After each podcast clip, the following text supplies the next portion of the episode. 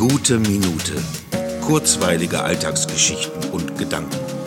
Mein Name ist Matthias Hecht und jetzt geht's auch schon los. In meiner Welt waren Besuche schon immer eine Seltenheit. Ich besuche lieber selber, als besucht zu werden. Im Übrigen soll das auch so bleiben. Nicht, dass jetzt Ideen eventueller Überraschungsbesuche aufkommen. Ein frei gewählter Zustand.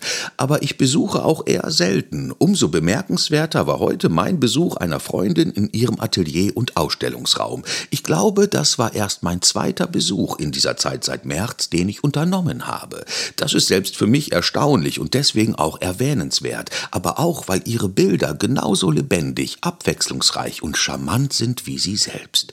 Menschen, Gesichter, vor allem Gesichter. Für sie sind Gesichter das Spannendste. Ein paar Striche und jedes Mal kommt ein anderer Charakter zum Vorschein. Und ich merke, so sehr ich auch gerne für mich bin, sich von Aug zu Aug zu unterhalten, aktiviert die Sinne und den Geist. Und wenn es dann noch Marzipankuchen zum Kaffee gibt.